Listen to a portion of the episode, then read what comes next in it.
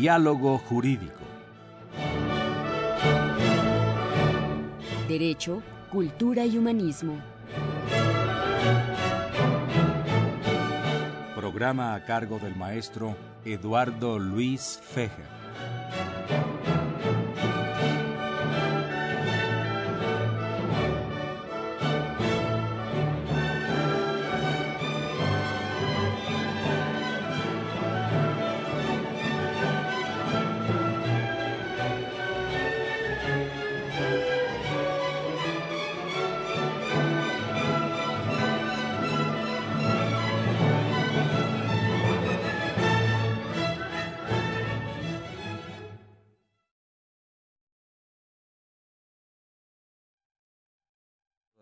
Luis en esta emisión de la Facultad de Derecho, eh, de, diálogo jurídico con su lema Derecho, Cultura y Humanismo. Pues uh, tres invitados muy especiales con un tema muy, muy especial.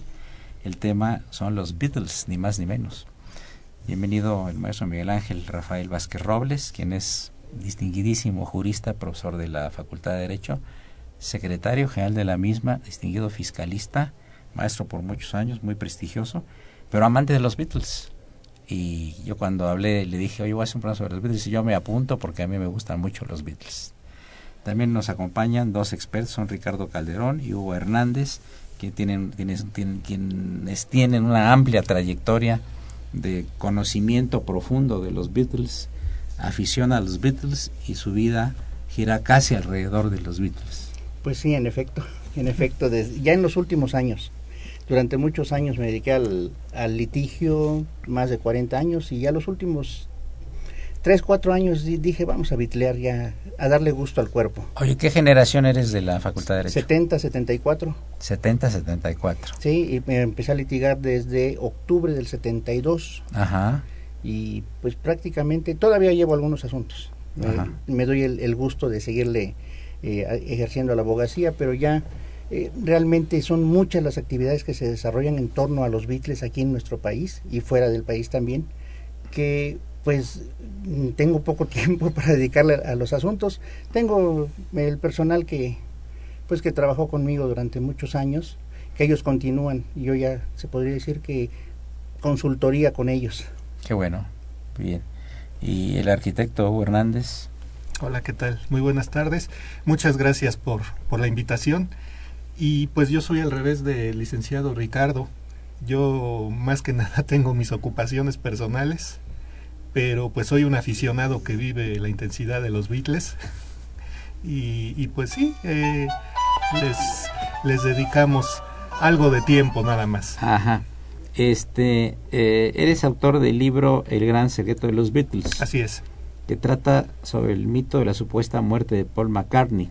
Así es. que se dio a partir de una conferencia que tardó más de seis años en investigación y redacción y, y que por fin es editado y lanzado en junio del 2012. Así es. También es autor de diversos artículos publicados en la revista Seguimos Juntos, del Club Todos Juntos ahora de la Ciudad de México, más conferencias, etcétera, etcétera. Pero lo, lo que quiero preguntar, ¿desde cuándo empezó esta afición por los Beatles? Pues toda la vida prácticamente. ¿Desde chico? Desde muy niño yo los conocí, ¿sabe dónde los conocí? En un programa infantil de marionetas, este Plaza Sésamo. Ya. Que pues ahí cantaban canciones de los Beatles en español. Sí. Y fue cuando me empezaron a llamar la atención. Lamentablemente en casa pues sí les gustaban, pero no hacía tal grado de tener un solo disco. Eh, le, mi, mi, formación musical en casa fue de otro tipo, fue de música clásica, fue de otros cantantes como Alberto Cortés, Serrat, Pablo Milanés, y pues yo solito me fui abriendo paso, me fui abriendo camino en esta afición, pues que ya como les decía es prácticamente de toda la vida. Qué bueno. Miguel Ángel Vázquez Robles, parte jurista, fiscalista, funcionario y bitlemaníaco. Así se dice, sí. Yo creo que sí. bueno, este, buenos días a todos, gracias por la invitación, Lalo. Eh, ayer platicaba yo con mi mujer del programa y me decía, saca uno de tantos libros que tienes para que te empapes del tema. Y le dije, ¿qué, qué puedo saber de los Beatles que, no esté ya en mi disco duro? Yo lo refiero por esto, porque dije, ¿qué, qué voy a platicar? ¿Qué voy a decir de, de, de una cosa extraordinaria que sucedió. Desde luego ahorita que venía yo llegando me, vino a la mente una serie de recuerdos, porque yo estaba en la secundaria cuando escuché por primera vez los Beatles. Y la escuela secundaria en la que estaba yo estaba aquí a media cuadra, en Xola y Adolfo Prieto.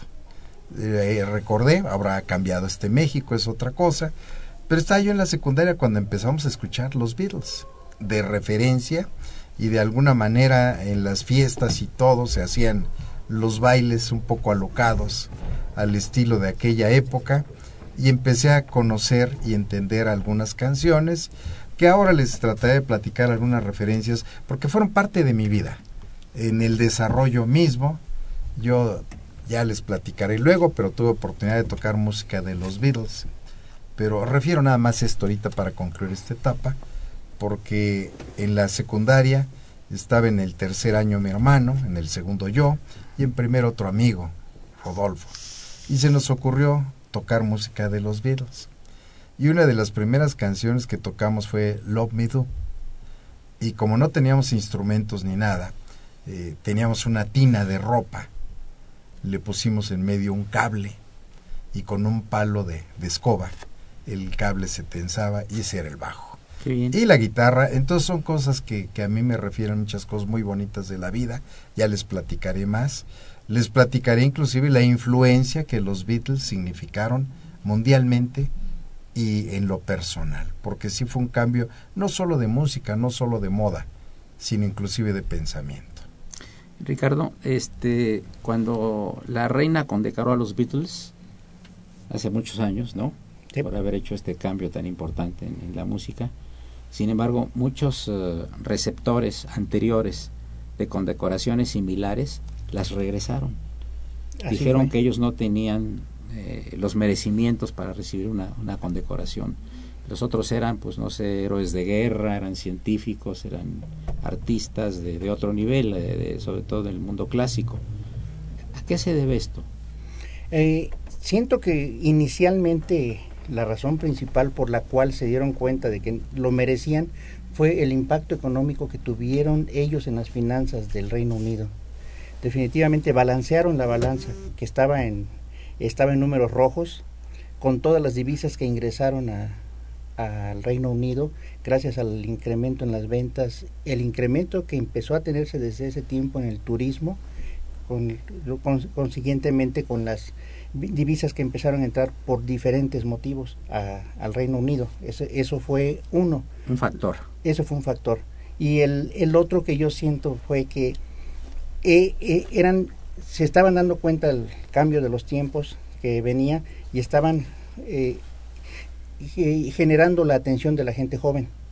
Entonces, una forma de que el Reino Unido tan eh, el, el, reino en sí tan rígido, tan eh, solemne, protocolario, exactamente, eh, pues se acercara a este nuevo orden de, de cosas, pues era condecorando a sus máximos ídolos que por otro lado Lennon lo primero que dijo cuando le dijeron que se hacía merecedor Dice, pues pensé que solo te lo daban por matar gente. Algo muy, muy, duro y muy eh, significativo de Lennon, muy... Bien, amigos, eh, repórtense por favor a los teléfonos en cabina, hablen de los Beatles, estamos en el 55 36 89 89, repito, 55 36 89 89 hilada sin costo 01850 52 688. Saludamos la presencia en cabina de un grupo de alumnos del Green Gate School de Naucalpan, Estado de México, a los que les mandamos un saludo muy muy afectuoso. Están haciendo una visita aquí a las instalaciones de Radio Universidad Nacional Autónoma de México. Entonces, maestro Calderón.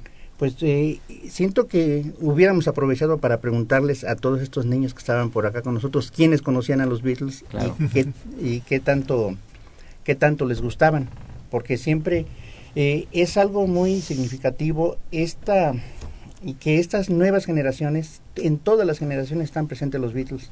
Y pues nosotros tenemos un mucho contacto con los fans en, en toda la República e inclusive fuera del país eh, realizo muchos eventos o asisto a muchos eventos de este tipo. Y en México es eh, sorprendente el promedio de edad de nuestros fans. Eh, nosotros que somos, bueno, somos de primera generación, en el 51, eh, no, no, no somos tantos en los eventos que se desarrollan en las convenciones o en los festivales de tributo a los Beatles que se hacen en nuestro país, no somos tantos los de mi primera generación. La gran mayoría, ayer estuve sábado y domingo en Puebla, en un evento que empezó desde el viernes y no pude estar el viernes, y realmente no creo que hayamos excedido el promedio de los 25 años de edad en los más de mil asistentes que había. Eh, Miguel Ángel, ¿a qué se debe este fenómeno? Pues ya tienen muchos años los Beatles de estar, eh, digo, de haber iniciado sus actividades en los 60, ¿no?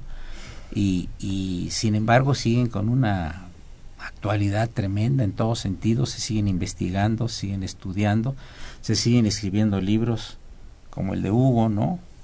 Entonces, eh, ¿qué, porque es, es, sería una de los, si en el futuro se habla de de alguna aportación importante musical del siglo XX serían los Beatles? Yo creo que sí, porque lo que no va a pasar de moda nunca es su música. ¿Pero por qué? Hay mucha música. Ahorita la refiero y vas a ver porque son épocas que inclusive marcan la vida y el desarrollo. Ahorita que platicaban, pues yo tengo un nieto que tiene ocho meses, Bernardo, y donde le pone mi hija música de los Beatles para niños, para para dormir y para calmarlo.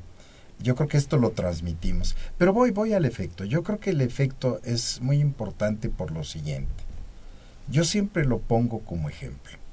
En primer lugar, fue el talento de cuatro muchachos. Y digo cuatro muchachos porque no tenían ni 20 años cuando ellos empiezan con la idea de, de formar un grupo y trabajar. Desde luego el talento personal que traían cada uno fue extraordinario y lo más difícil en esta vida es conjugar talentos. El talento que tenía John Lennon con un liderazgo muy especial, pero combinado con Paul McCartney, que, también tiene un talento de suyo. Y George Harrison, no se diga esos requintos, por más que, que se imiten, es una cuestión natural, donde él hacía cosas extraordinarias. Y desde luego Ringo como parte formal de un, de un grupo que en su momento destacó mucho. Pero el talento de estos jóvenes no fue ni estudiado ni preparado. Yo creo que con dificultad ellos acabaron la secundaria. Entonces se dedicaron a la música y la música fue su vida. Y de ahí lo, una de las cosas importantes es que muchas de las canciones son etapas de su vida y partes de su vida que expresan en canciones hermosas. Desde luego hay algunas ahí que, que se les ocurrieron y las sacaron, pero en términos generales su aportación musical es única. Yo creo que las canciones de los Beatles han sido tocadas y seguirán tocándose por muchos años. El otro día lo escuchaba con algo que no me gustó mucho, pero en cumbia, y dije, caray, qué raro. Y en mariachi también. Sí, claro. O sea, son, este, son músicas que se escuchan de cualquier manera. Claro, a los que los vivimos queremos que sean de otro tipo, pero yo los he escuchado con coros, nuestro coro de la facultad claro. ya ha puesto varias canciones, los he escuchado con sinfónicas, filarmónicas, y es extraordinario. La aportación musical que ellos dieron es creo que extraordinaria. Muy bien, saludas nuevamente la presencia en cabina de los estudiantes de la Green Gate School, Naucalpan, Estado de México, a los que les mandamos un saludo muy afectuoso a todos los presentes. Aquí están saludando todos aquí en, en la cabina. Amigos, llegamos a la primera parte del programa. Eh, les recordamos que se encuentran de invitados en cabina el maestro Miguel Ángel Vázquez Robles, el licenciado Ricardo Calderón y el arquitecto Hugo A. Hernández, los tres devotos del cuarteto de Liverpool. Soy Eduardo Luis Feger, continuamos en unos momentos. Este es el 860, Radio Universidad Nacional Autónoma de México.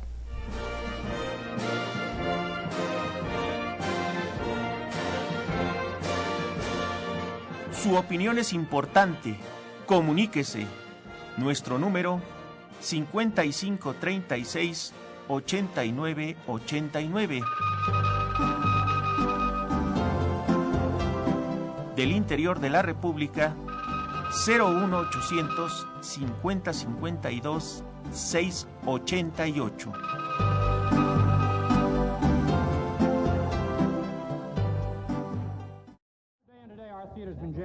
Newspapermen and hundreds of photographers from all over the nation, and these veterans agree with me that the city never has witnessed the excitement stirred by these youngsters from Liverpool who call themselves the Beatles. Now, tonight, you're going to twice be entertained by them.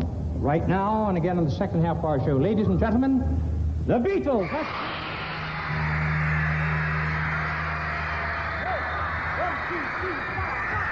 Close your eyes and I'll kiss you.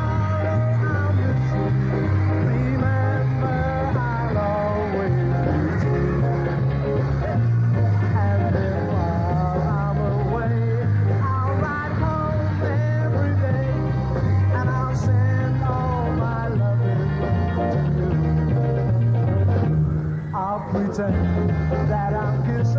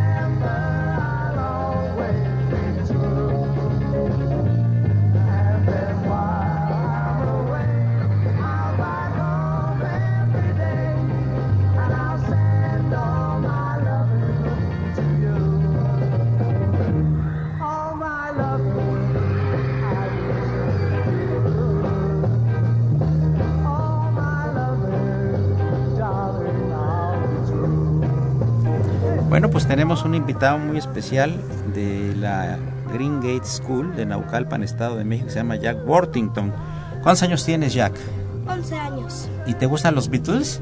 Sí, mucho. ¿Por qué? A ver.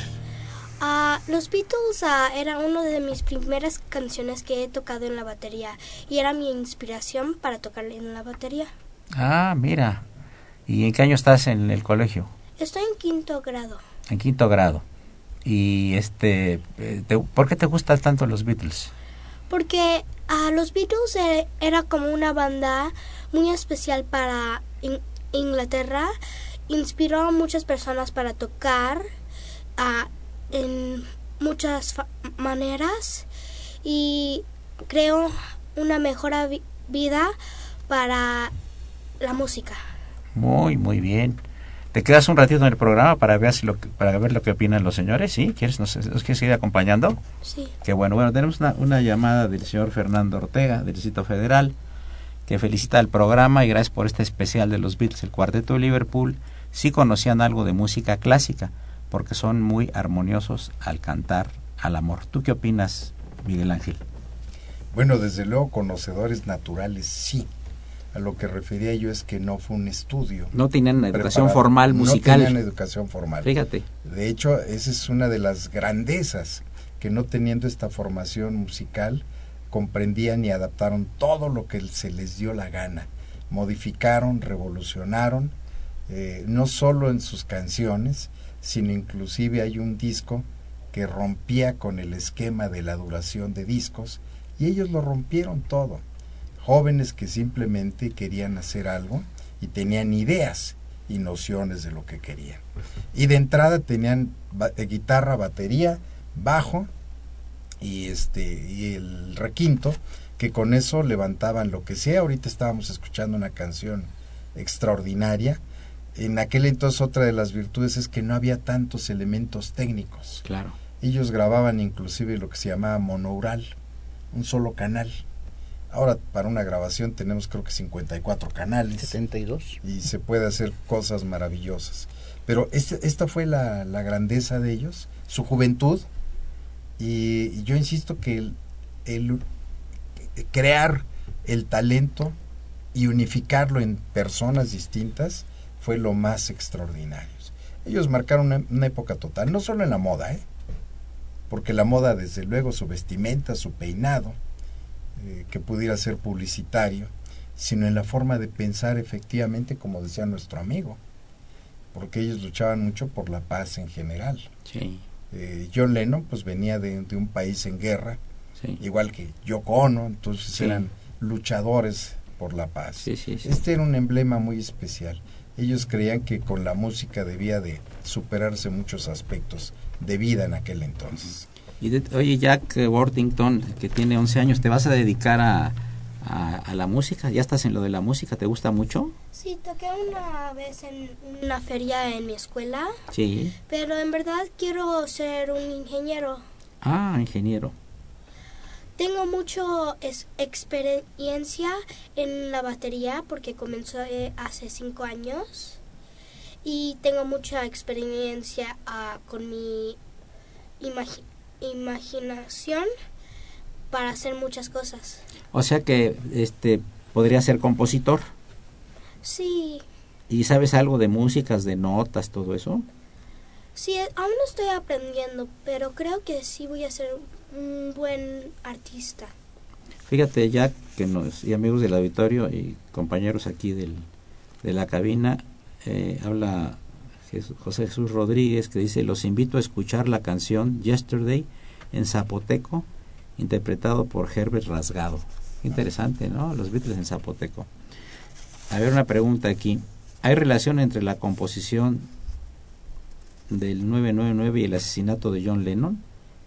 ¿Y cuál apodo de George Harrison? Felicidades programa, José Manuel Garaña. ¿Saben ustedes algo al respecto? Pues del 999 mm, realmente no. Siempre se trata de buscar, tratan de buscarle diferentes significados a los motivos por los cuales fue asesinado John Lennon.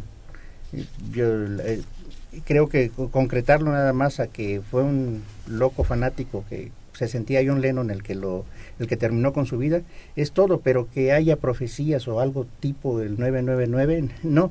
Ahora que el número 9 estuvo presente siempre en la vida de John Lennon, sí, sí es cierto, y prácticamente murió también un 9 de diciembre. Nació un 9 de octubre y muere un 9 de diciembre al tiempo, aunque fue 8 de diciembre en, en Nueva York, pero ya eran 9 de diciembre en el sitio donde él nació. Ya. Tal vez a eso se refieran, al todo el significado del 9, el sueño número 9, que era... eh, siempre él tuvo presente ese número 9, Número cabalístico. número cabalístico. Curiosamente yo estuve, estaba yo de visita en Nueva York un día antes de que pasara esto. Y sin saber, por supuesto, ahí caminando y viendo, ¿no? Como cualquier turista, pasamos por el edificio Dakota. Y al día siguiente pasó el que siempre fue famoso el edificio Dakota. Sí, sí. ¿Qué Siempre tenía, de, qué tenía de famoso? Eh, desde el bebé de Rosemary fue más notoria su, Ah. su fama, porque se filmó en esa, en ese, entonces ya los guías de turistas ya lo tenían como un referente turístico en, por ese punto y también de que había sido hogar para muchas celebridades, Sí, sí. así como lo sigue siendo actualmente. Sí, sí, sí, sí. Qué interesante, ¿no? Tiene como que hay números que tienen yetatura, ¿no? ¿Verdad? Bien, oye Jack, y este, tú conoces algo, ¿y cuál de, de los de los Beatles es el que más te llama la atención? Su personalidad, su figura, su forma de cantar, de componer, etcétera. Pues a ninguno de ellos, solo me gusta la banda eh, así. Me gusta cómo tocan todo en armonía y cómo va todo escrito y todo lo que es esa banda. Y aparte, otro tipo de música te gusta también? Pues siendo baterista, a mí me gusta tocar muchos tipos de música. Ah, también toco en mi orquesta de mi escuela. Así yo tengo mucha exper- experiencia con el ritmo y todo eso. El ritmo y la melodía. Entonces, ¿te gustan los instrumentos de percusión? Sí, mucho. Mucho. ¿Te gusta la marimba? Nunca he tocado uno. Pero la has oído. Lo he oído mucho. Ajá, ¿y qué te parece la marimba? Me encanta, es como un sonido más exterior de otros países y se suena muy diferente a los que muchas personas conocen. Ajá, y de todos los instrumentos, aparte de la batería, ¿qué otro instrumento te gusta? Me, la más la cosa que más me gusta ah, también es la batería, ah, la el piano. ¿Ah, sí? Ah, yo como mi experiencia tengo mucho aprendizaje por oído. Así yo puedo escuchar una canción en la melodía, tocarlo en el xilófono y también en el piano. Ah, mira. ¿Y ya te has presentado alguna ocasión tocando piano así en público? No, nunca. ¿No? ¿En tu casa tocas piano? Sí. Sí. ¿Y tus papás tienen algo que ver con el mundo de la música? Pues mi papá era un DJ de radio, pero mi mamá no, no tocaba nada. Tocaba solo la guitarra y el piano. Bueno, pero tú estás familiarizado con, Sí, con los mi- instrumentos. Mi, mi abuelo quiso tocar la gaita Ajá. y mi hermana está tocando el piano. Ah, mira.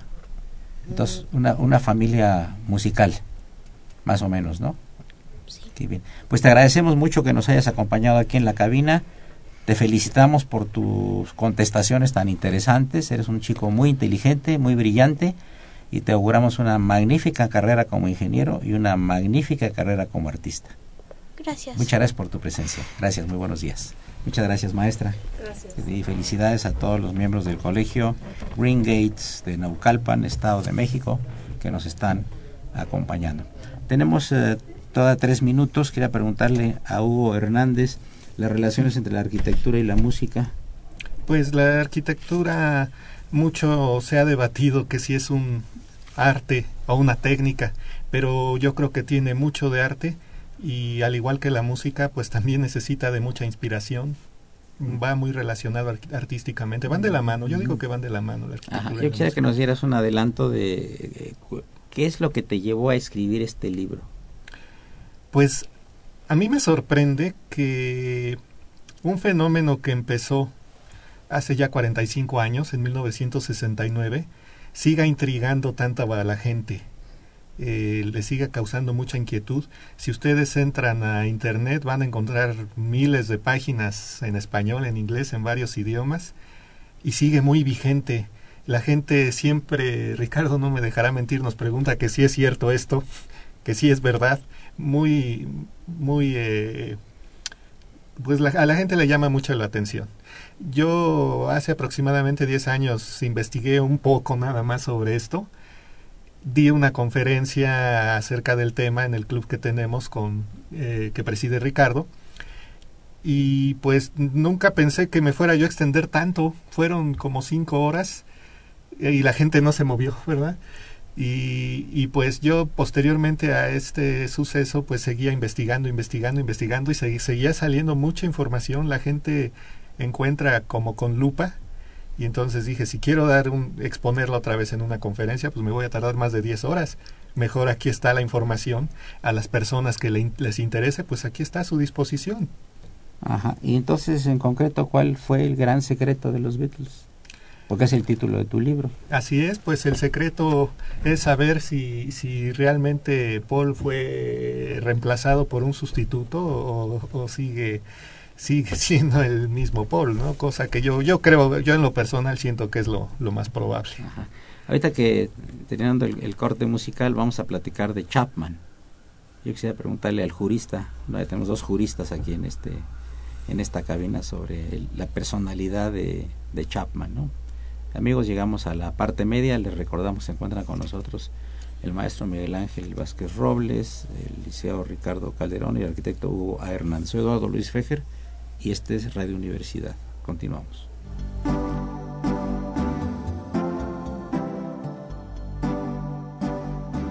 Está usted escuchando Diálogo Jurídico, Derecho, Cultura y Humanismo.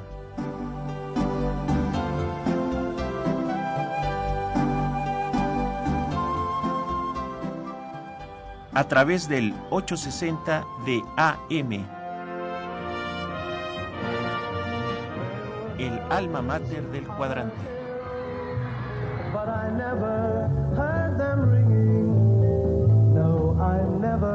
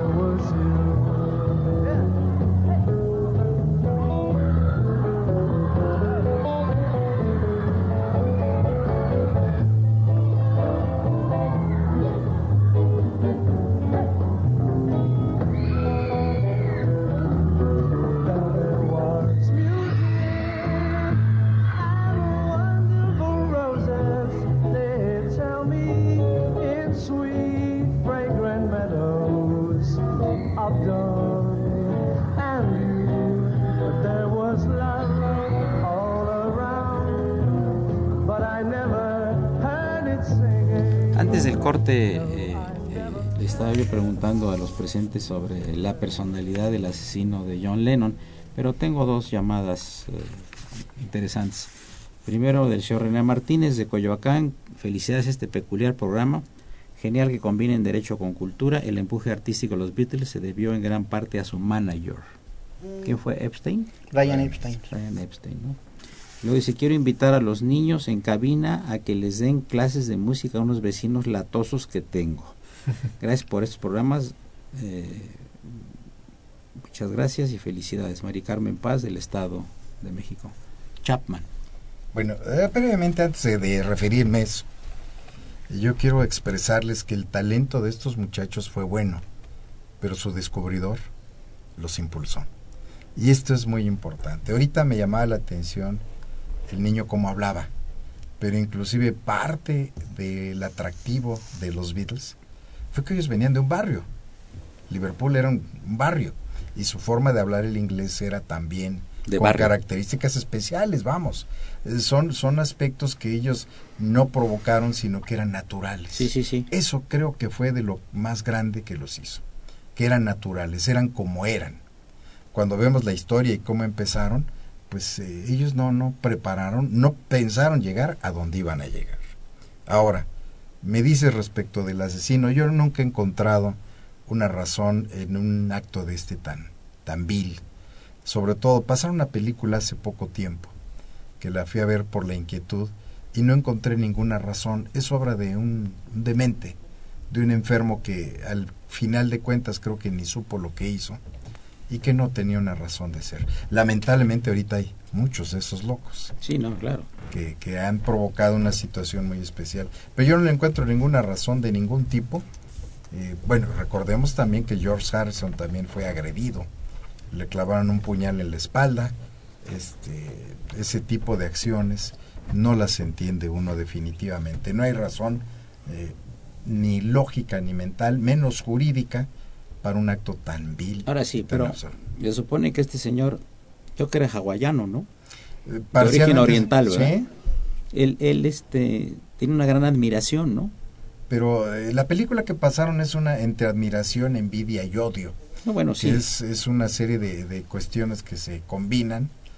Eh, Lo extraño, lo más difícil, es que haya sido tan fácil llegar tan cerca de John Lennon y dispararle tantas veces. No tenía guardias. él. No tenía guardias. No. Esa es otra de las naturalezas. Es decir, querían ser gente normal, que no lo eran, porque eran gentes muy especiales.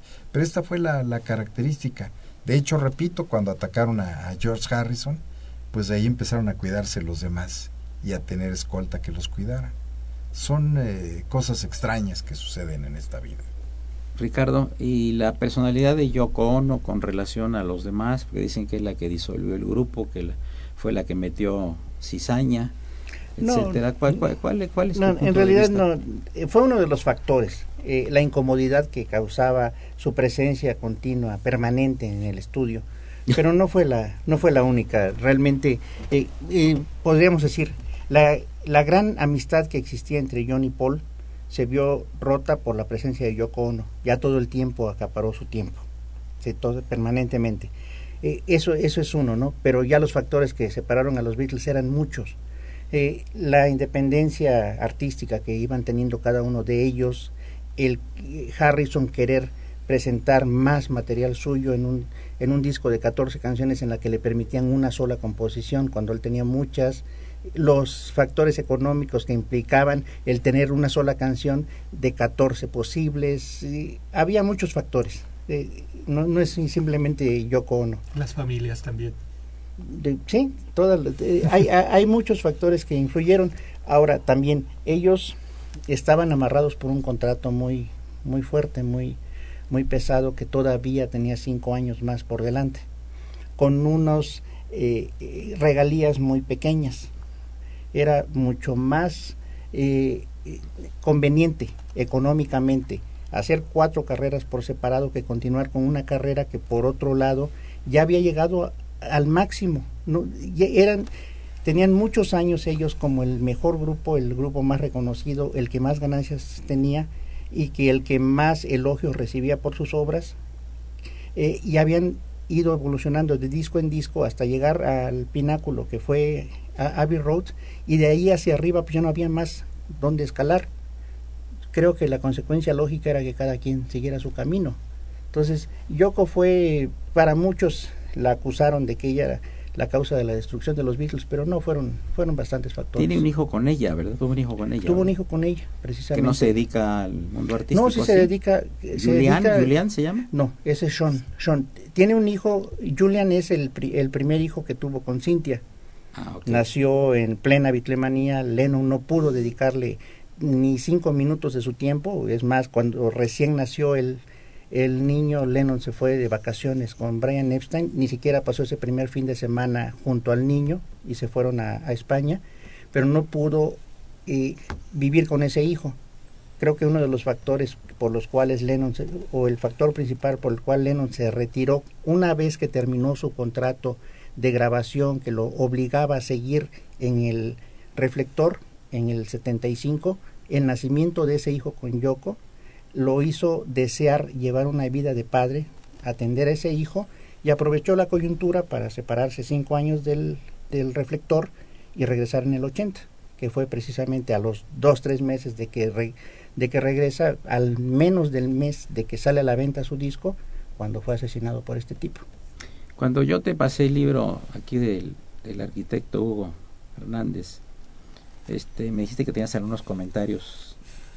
Me gustaría que los extrovertieras, ya que está aquí el autor. Sí, yo había escuchado y leído muchas opiniones que me parecen absurdas, en razón de que el personaje Paul McCartney, que es el único que está vivo artísticamente, aunque este, eh, aunque este eh, Ringo sigue, pero él ha sido un hombre que ha, ha venido a México muchas veces.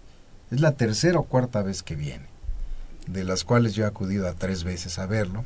Sería muy difícil suplantar a alguien. Eh, a veces cuando se trata de justificar algo, empiezan las especulaciones. Y esto es un ejercicio que tienen muchas personas. Y si no veamos ahorita el periódico respecto del hombre que mataron ayer y de la captura del Chapo, y empiezan a hacer lo que decimos La nosotros desaparición del avión. la desaparición del avión y empezamos a especular. Yo en lo personal creo que esta fue pues una idea respetable, pero no compartida, porque repito, la banda tuvo una vigencia muy especial y las etapas de, de su desarrollo son muy importantes. La primera etapa ellos tocaban en vivo y cuando se dan cuenta de algunas cosas, entre ellos ellos mismos confesaban que ya no se oían y que desafinaban y se cambian a grabaciones en, estudios, cambia también el tipo de canciones. Pero la naturaleza de ellos era hacer lo que se les venía a la cabeza. Y desde luego quien los eh, manejó, desde luego con mucho beneficio, fue Brian Epstein, porque él eh, los organizó, los sacó adelante, como dicen su descubridor. Pero al final de cuentas él se llevaba la mayor tajada de dinero y ellos tenían poco dinero en realidad. Eh, poco dinero refiero de que debieran haber tenido más.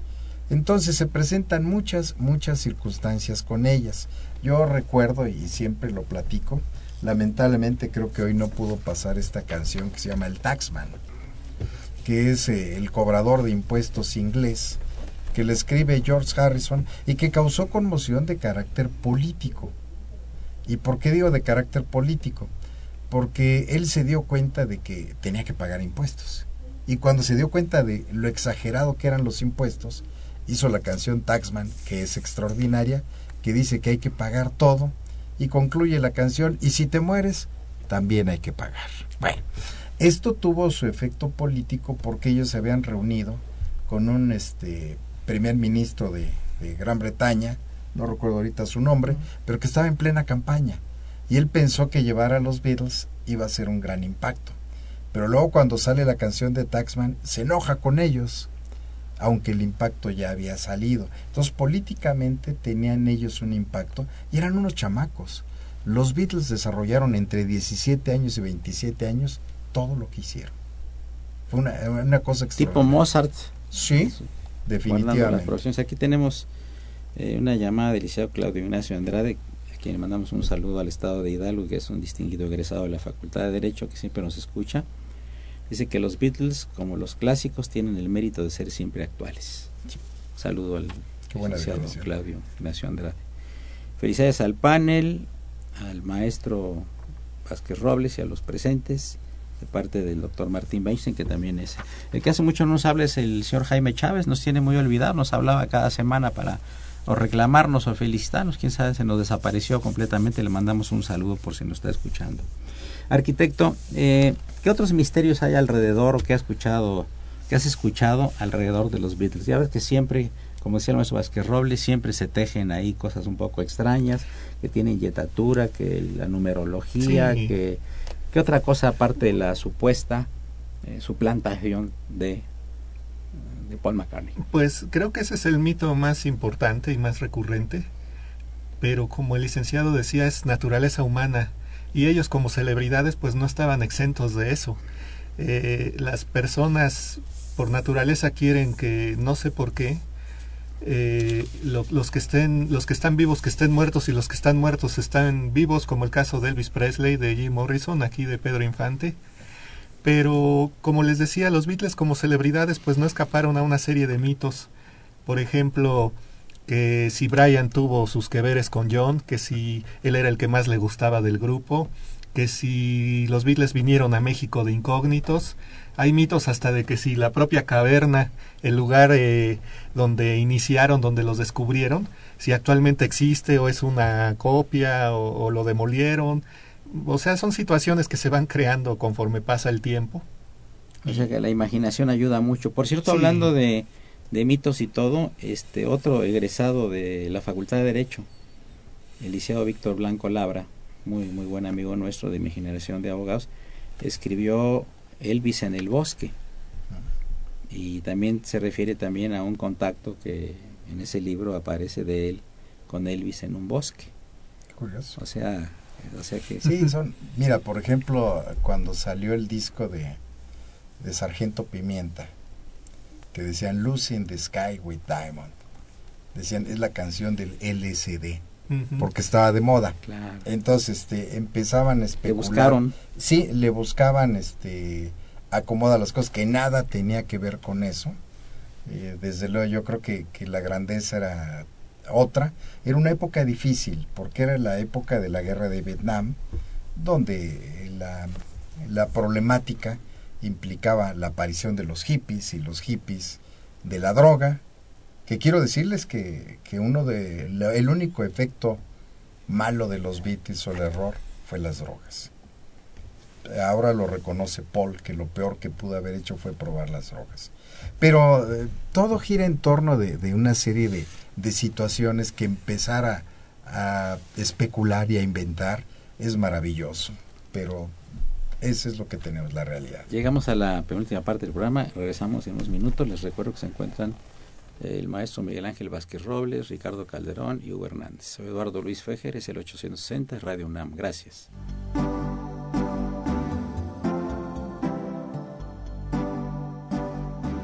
Está usted escuchando Diálogo Jurídico, Derecho, Cultura y Humanismo.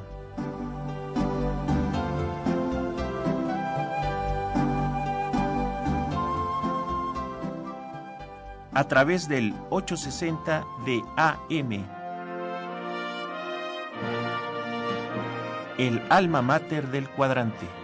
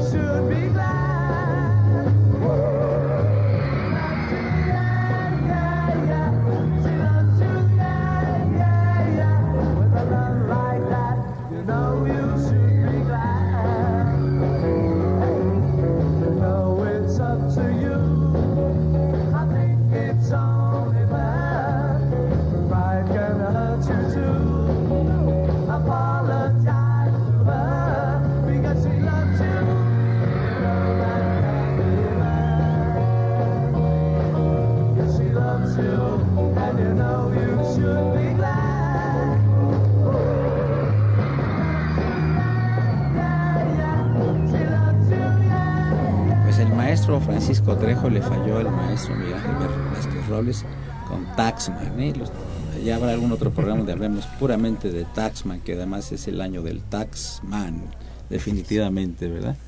Eh, si quería hacer una, una observación tú hace rato. Sí, eh, retomando lo que decía el licenciado, Sí.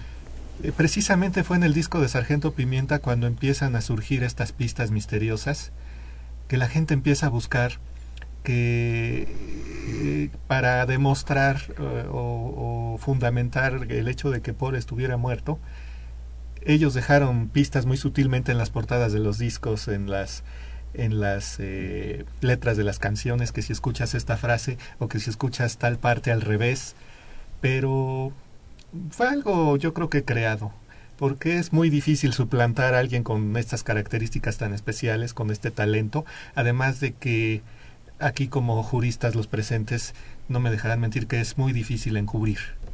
Y también como juristas, lo que decía el licenciado Ricardo Calderón, estaban sujetos a un contrato muy fuerte.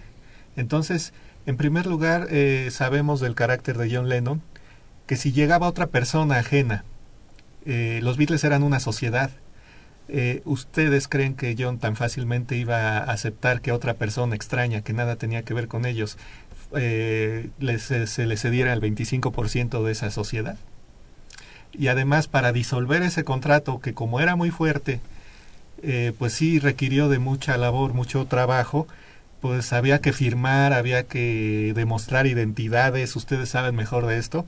Y si hubiera sido otra persona ajena a Paul, pues no hubiera sido imposible prácticamente, hubiera sido muy difícil. Legalmente hubiera tenido muchas implicaciones. Pero pues es un mito muy fascinante y las pistas son muy divertidas de seguir, que es la intención de este trabajo. Claro. Sí, bueno, yo por un lado estoy plenamente convencido de que fue un complot eh, eh, esto de las pistas, ¿no? ¿Por qué?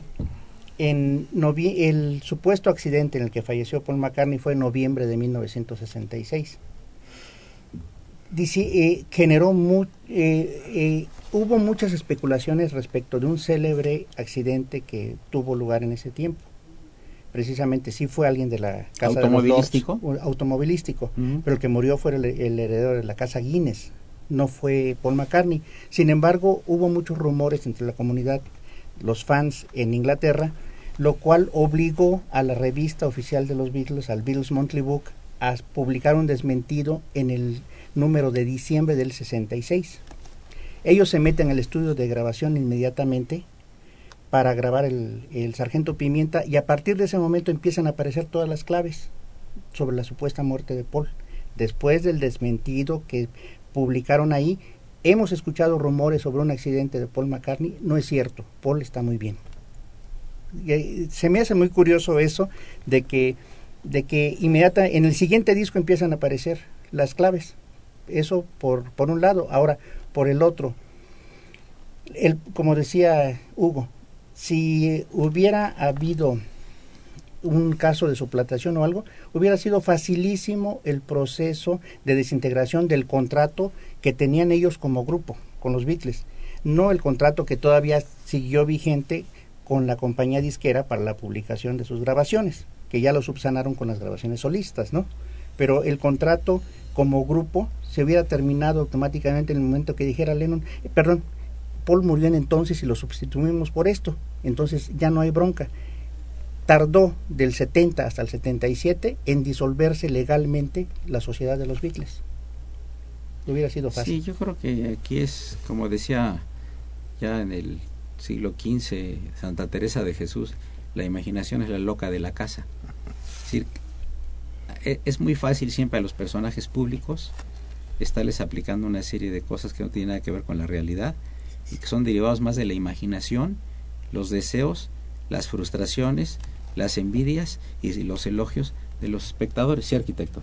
Precisamente yo creo que esta imaginación fue encausada más bien hacia algo mercadológico, para que la gente comprara sus discos, porque pues fue realmente lo que ocasionó esto, que la gente corriera a las tiendas a buscar las portadas, a echar a perder sus discos a- tocándolos al revés. ¿Por qué? Porque sabemos que los Beatles pasaron por una situación muy difícil económicamente, en todas las biografías documentales, incluso en la misma antología lo dicen, que le estaban pasando muy mal, que se iban a ir a la quiebra, que iban a, a cerrar su compañía disquera, pero hasta ahí y en ningún lado nunca nos dicen si se recuperaron, si eh, cómo se recuperaron, en cuánto tiempo, si ya no se recuperaron, no nos, no nos dicen después ya nada. Entonces, eh, pues no nos extrañaría que, que fuera uno de ellos mismos lo, el que hizo estallar este boom, este, este, este fenómeno. La supuesta llamada. Exactamente. Como bien decía hace un momentito el licenciado Ricardo, en Inglaterra se desmintió, hasta ahí no pasaba nada, pero al llegar a Estados Unidos el fenómeno fue cuando se desató una bola de nieve impresionante. Al igual que cuando John Lennon declaró que supuestamente declaró que los Beatles eran más famosos que Jesucristo, en Inglaterra ni, ni le hicieron caso, acostumbrados a su ironía y a su sarcasmo, pero al llegar a Estados Unidos se desató toda una revolución. Bueno, destacaron el, destacaron la frase exclusivamente, Ajá. la sacaron de Sí. contexto y pues, lógicamente la gente no escucha la entrevista completa, eh, no, no saben que, Le- que Lennon realmente estaba eh, ironizando y aparte estaba lamentándose respecto a la falta Sí. de atención a la, al que tenía Jesucristo, al grado de que los Beatles somos más populares que él, pero no diciendo mejor, Sí, no sí, diciendo sí. mejores, ¿verdad? Sí, pero en claro. fin, es- Gua- guardando Eh, las Entonces es curioso que, que este fenómeno también se disipó, se, se, se explotó, por decir algo, en Estados Unidos. Bien, ¿qué, qué conclusiones tendríamos, Miguel Ángel, de, de- del tema de los Beatles? Yo En do- quiero en dos concluir- minutos. En dos minutos. Dos minutos. Quiero concluir rápidamente. Hay un espectáculo actualmente en Las Vegas que está integrado por pura música original de los Beatles, que data desde la época en que era monoural y luego la, la posterior. Y desde luego ahora George, George Martin es el productor. Ahí se percibe uno lo que es la música. Porque además principia el show con música de origen que estremece a los que... Tocada en vivo. To- no, es decir, lo que tocaron en vivo, porque inclusive dijeron no se va a meter nada, no se va a alterar nada, Ya, ya, sí. y simplemente mezclaron cintas de, de diversas canciones. De hecho, hay canciones mezcladas que ahí denota uno la autoría de una y de otra. Hay un- una rítmica que los distingue muy especial. Es algo extraordinario. Y repito, nada más para concluir, dirigido a los alumnos. Yo les digo, si estos muchachos con ese talento hicieron lo que hicieron, ustedes pueden hacer lo que quieran. El mundo es de ustedes. Perfecto. Nos eh, mandó una felicitación don Jesús Hernández de Nezahualcóyotl. Dice un programa muy interesante. Me gustaría un programa especializado en minas. Es un tema poco conocido. Vamos a pedir aquí a nuestro eh, padre Cronos que lo, que lo considere. Pues, amigos, llegamos a la parte final del programa. Muchísimas gracias, maestro Miguel Ángel Vázquez Robles, por tu presencia y comentarios. Ricardo Calderón, uno de los más antiguos organizadores de los grupos de eh, que se acercan a este extraordinario grupo de Liverpool, ¿verdad? Muchas gracias. Gracias, al contrario, gracias por el espacio y permitirnos estar en contacto con los Gracias. fans. Y al arquitecto Hugo Hernández, quien escribió este libro, El gran secreto de los Beatles. Muchas gracias. Una operación de Socorro Montes, a quien saludamos con el afecto de siempre, la imagen siempre grata del padre Cronos, don Francisco Trejo, asistentes de producción Raúl Romero y Fedo Guerrero, saludos a Montserrat, que se reponga muy pronto, y por supuesto ya se escuchan los pasos de la mejor voz de la radio, que es la María Calas de la radio, que es Bárbara Schettino. Soy Eduardo Luis Fejer, la mejor de las tardes, esto es Radio Universidad Nacional Autónoma de México. No le cambie, gracias. Well, she was just 17.